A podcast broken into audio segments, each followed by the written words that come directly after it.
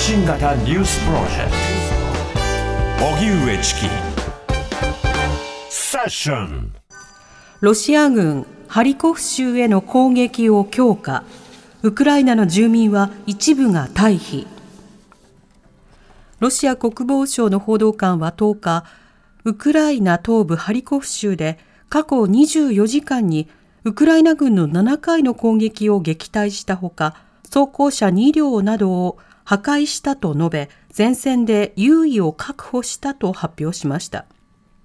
一方タス通信によりますとハリコフ州政府は周辺37地区の住民を安全な場所に退避させる決定をしました。そんな中ウクライナ海軍はロシア軍の封鎖により黒海の港に足止めされた民間船舶のための臨時航路が設置されたと発表しました。ロシアは先月黒海を通じたウクライナ産穀物の輸出に関する合意から離脱。ウクライナの港に入ろうとする船舶は軍事物資を積んでいるとみなすと強く警告していました。それではこの臨時航路設置の動きについて、はいはい、防衛省防衛研究所室長の高橋杉雄さんにお話を伺います。高橋さんこんにちはこんにちは。よろしくお願いします。お願いします。お願いいたします。まず全体として、今のウクライナ侵攻から1年半近くが経過しています。本格侵攻からこれだけの時間が経ちましたが、はい、戦況、今どういった状況なんでしょうか？まあ、ウクライナのその反転攻勢に対して、まあ、ロシアもそれを満を持して迎え撃った形になっているので、はい、あの、まあ、あの、地図、地図上の戦線はほとんど動いてないんですけれども、もう非常に激しい戦いが展開しているというところですかね。特に南部ザポリージャの周辺では、まあ、ほぼ、ほぼ決戦と言われる、言っていいような戦いになっていると。言えると思います。うん。決戦と言えるということは、それだけあの大規模な戦力を双方とも投じているということなんでしょうか？そうですね。で、しかもここで、まあ、その、勝つか負けるかというのが、その後の状況に大きく影響するということですね。うん、なるほど。今、そのロシア、そしてウクライナ側の兵器などの残量などはどういうふうに考えればいいんでしょうか？あの、まあ、戦争をやってる限り、その、足りてるってことは絶対にないんですよね。うん、で、あの、あるだけ使っていきますから、で、まあ、お互いも多分、お互いに不足を感じながらも、まあ、おそらく相対的にはロシアの方が物量では勝っていると。はい。で、質ではウクライナの方が勝っていると。まあ、そういう状態のようですね。うん。その中、アメリカバイデン政権、ウクライナ支援のための追加予算の要請を発表しています。こうした動きというのはいかがでしょうか？まあ、文字通り、その、まあ、こんな消耗戦になるとはやはり、あるいはこんな消耗戦が再び起こるとは思ってなかったというところがあって、はい、まあ、砲弾であるとか、まあ、その他消耗品をとにかく次から次へとウクライナに注ぎ込んでいるというのが今のアメリカの状態ですね。うんこのアメリカの状況について、その賛成の声、反対の声というのはどうなんでしょうか？あの、まあ、少なくともワシントン DC の中というような、そのことで言えば、あの、ウクライナを支援することに対する強い反対はないと。あの、まあ、全米で見るとね、その、まあ、若干反対論の方が多くなったりはするんですけれども、うん、その、まあ、とにかくロシアにウクライナ、ウクライナを負けさせてはいけないというのは、かなり強い、あの、意思はありますね。うんまあ、これに対して共和党、トランプ候補などになっていった場合にどうなるのかというのは気になるところではあります。そうですね。そうした中、のウクライナ海軍、え民間船舶の航路を設置したという発表があります。これは一体どういったことなんでしょうか？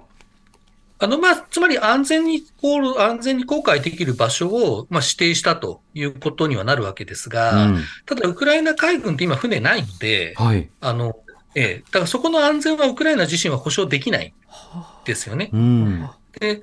ただまあ、ロシアがその穀物合意から離脱して、しかもまあ、その通り過ぎる船は攻撃するとあの宣言した後で、実は、あの、イスラエル船籍の輸送船が、あの、あ、商船が、あの、通過して、で、しかもその上空を、その、まあ、NATO、NATO 諸国の、あの、飛行機とかが監視しながら、あの、通過し、通行した事例があるので、うん、まあ、同じようなことをやっていくということではないかと思いますね。なるほど。この合意離脱から、例えばその国会の最中で、何か具体的な緊張や戦闘というのはあったわけではないんですか？えっと、まあ、この穀物合意との関連した戦闘はないですね。まあ、ウクライナがその、あの、海上ドローンで攻撃をし、あの、あの、ロシアの港を攻撃して、で、それに対して、あの、ウクライナの港に対してロシアが報復攻撃をしているというのはありますが、えー、あの、海上での戦闘というのは、あの、基本的には起こってないですね。うん。じゃこの民泊船、民間船舶の航路、これ安全確保という点でいうと、NATO 諸国がこのあたりについて今後動いていくということになるんでしょうか？まあ、上空から監視するということでしょうね。そこを護衛する船は出せないので、うん、まあ、つまり、あの、外の目があったらロシアも攻撃できないでしょっていう、まあ、そういうようなことだと思います。うん。仮にそうした場面で衝突などがあった場合というのは、どういった発展やリスクというのがあり得るんでしょうか？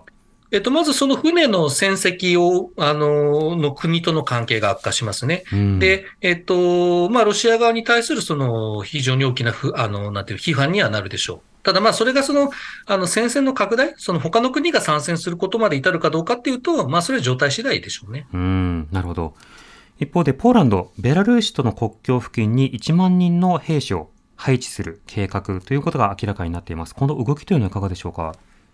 あのまあ、おそらくワグネルを含めて、そのベラルーシの動きに対する警戒感をポーランドは持っていると。だから本当に万一に備えてっていうことだと思いますね。うん。ベラルーシは今回の戦争への関与、改めていかがでしょうか。あの、まあ、まあ、ロシア側につきながらも参戦することはもう絶対避けたいっていうところで、まあ、あの、ルカシェンコ大統領がもう、たぬき親父の本領を発揮しているわけですけれども、うんえー、まあ、そのラインは変えないと思いますね。そのロシアに対する義理を果たしながら戦争には行きませんっていうところは続けると思います。うん、なるほど。そうした中、そのロシアが、まあ、意地でも、つまりイデオロギーベースで様々な戦闘をしていくとなると、様々その妥結点であるとか終結点が相変わらず見えないような状況というのがあります。今後の情勢などについてはどう見てますか？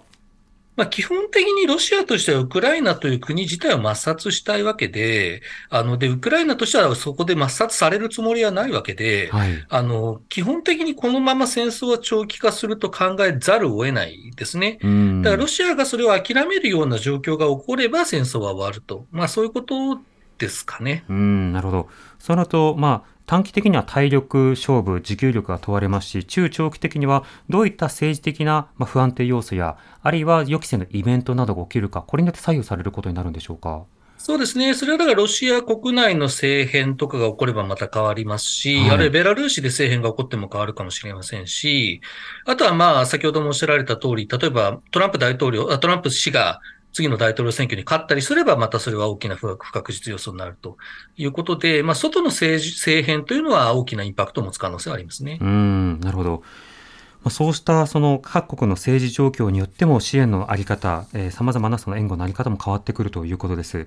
なお高橋さん、このタイミングで日本で軍事を語ることという書籍を出されました。この安全保障について考えることの重要性というものについては今どうお感じになっているでしょうか？あありがとうございます。まあ、二つあって、一つは、やっぱり、このロシアとウクライナの戦争って1年前には予想できてなかったんですよね。はい。その、だから、その、戦争の気配がなくても、まあ、1年、2年経ったら起こるかもしれないっていう、その、だから常にやっぱりそのことをもはや考えなきゃいけない時代になってしまったということが一つと、うん、で、もう一つは、まあ、日本自身もその5年間で43兆円、あの、もしかしたら増税するかもしれないっていうところになっているわけで、はい、まあ、日本の国民、まあ、納税者、有権者として、まあ、そ、そのお金が正しくつ、あの、なんていうか、適当に、適切に使われているのかどうかということを、まあ、一人一人、あの、考えなきゃいけないと。で、それを考えるためにやっぱ軍事に関する知識って必要だというふうに私は思いますので、うん、そういうところのまあ手助けができればというところで書かせていただいてます。うん、なるほど。あの、この安全保障環境をめぐる様々な変化、短期的に大きく変化するわけですが、それによってこう自由主義の様々な国というものが脅かされるということも当然ある。そうした中だと、その安保は右任せ、人権は左任せみたいな、そうした住み分けた言論というのは、なかなかにその緊張に対して無力になり得るところがあると思うんですが、うん、こうした情報交換や議論というものは国内の動き、どう見てますか？あのなんとなく右は 右、左は左って、そのポジショントークみたいになってるのよくないと思うんですよね。その、うん。やっぱりその、なんていうんですかね、